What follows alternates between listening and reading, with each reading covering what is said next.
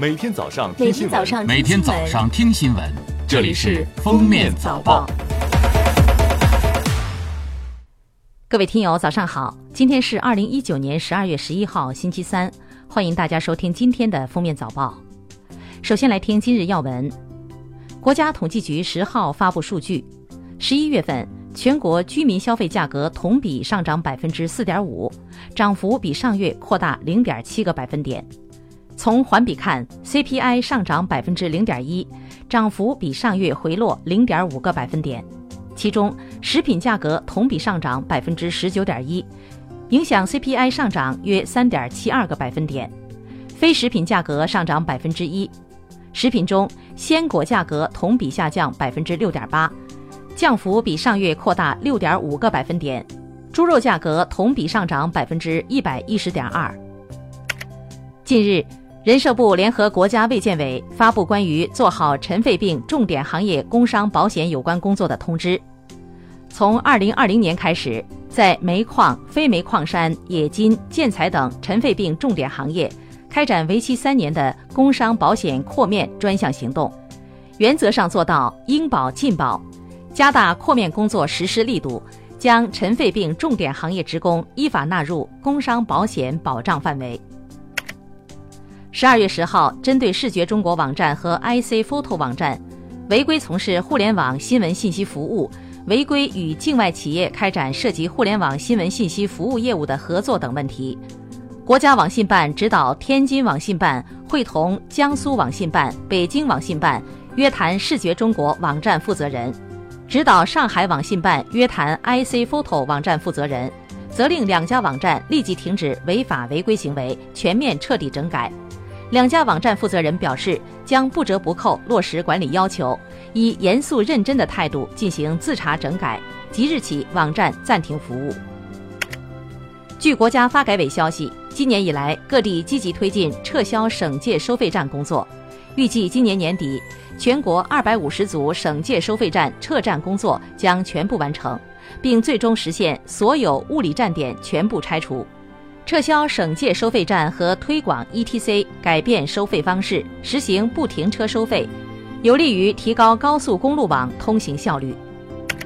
九号，全国森林资源管理工作会议介绍，中国森林覆盖率已由上世纪七十年代初的百分之十二点七，提高到二零一八年的百分之二十二点九六。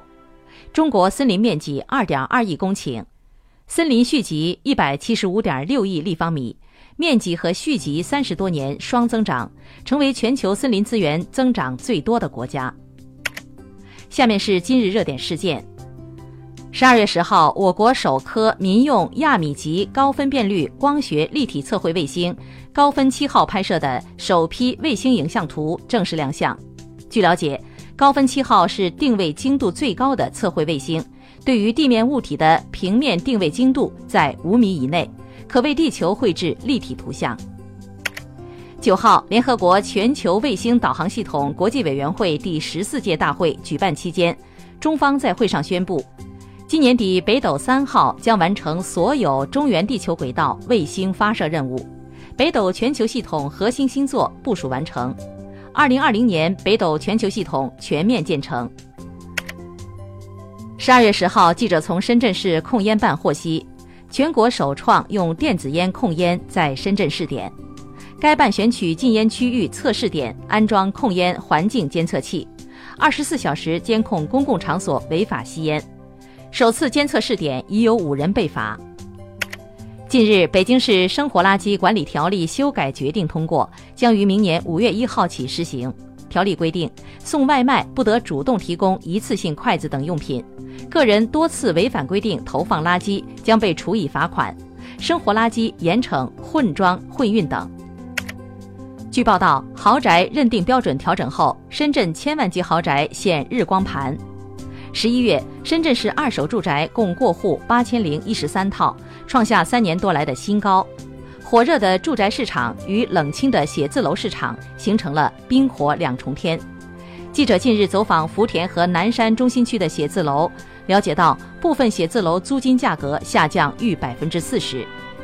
业内人士指出，前海等新区的写字楼加大供应后，中心区的写字楼租金短期内无法明显回升。最后来听国际要闻，今年八月，六岁的旅德大熊猫梦梦诞下了一对双胞胎。十二月九号，德国柏林动物园为满百天的熊猫双胞胎举行官方命名仪式。这两只雄性幼崽分别得名梦想和梦圆，它们将在德国柏林生活两到四年，之后回到中国。九号，世界反兴奋剂机构召开特别会议，禁止俄罗斯在今后四年参加重大国际体育赛事。俄罗斯总统普京对此回应称，这一决定与奥林匹克宪章相违背，俄罗斯完全有理由提起诉讼。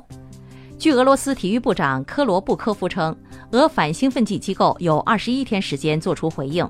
如不同意该决定，世界反兴奋剂机构将向国际体育仲裁法庭提出上诉。此前决定将不会生效。据外媒报道，大火席卷澳洲新南威尔士州，